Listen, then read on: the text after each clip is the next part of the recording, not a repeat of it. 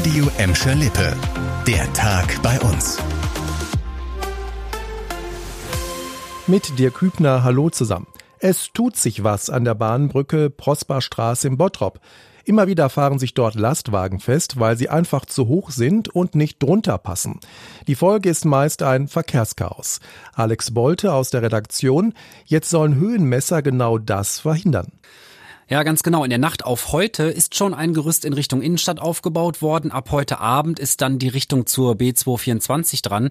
Und so sieht das Ganze aus. An dem Metallgerüst hängen rot-weiße Warnstreifen, die anzeigen, wie niedrig die Brücke ist. So sollen Lkw-Fahrer schon frühzeitig sehen, ob sie darunter durchpassen und können im Zweifel noch rechtzeitig umdrehen. Die Autobahn GmbH baut diese Höhenmesser auf. Warum das?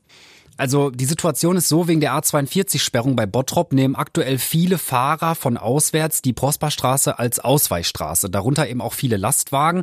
In der letzten Woche sind dadurch schon mehrmals Laster unter der maroden Bahnbrücke hängen geblieben und haben teilweise für lange Staus und Sperrungen gesorgt. Die Bahn hat uns auf Nachfrage gesagt, dass die Brücke ab 2025 erneuert werden soll. Alex, dann hoffen wir mal, dass der Zeitplan auch eingehalten wird. Ein mutmaßlicher Betreiber einer großen Cannabisplantage in Gelsenkirchen muss sich seit heute vor Gericht verantworten.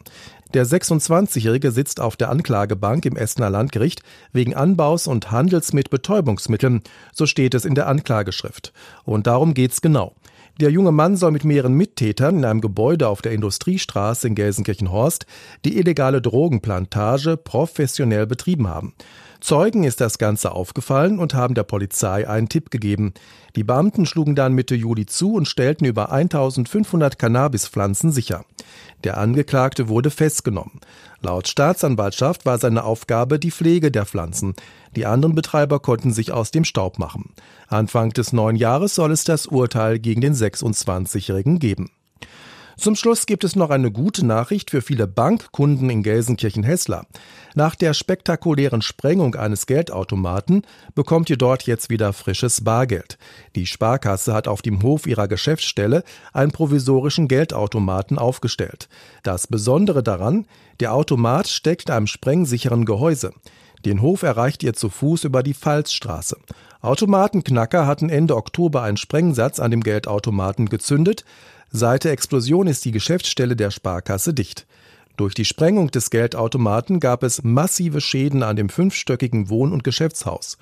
Wann die Filiale in Gelsenkirchen-Hessler wieder öffnet, kann die Sparkasse noch nicht sagen.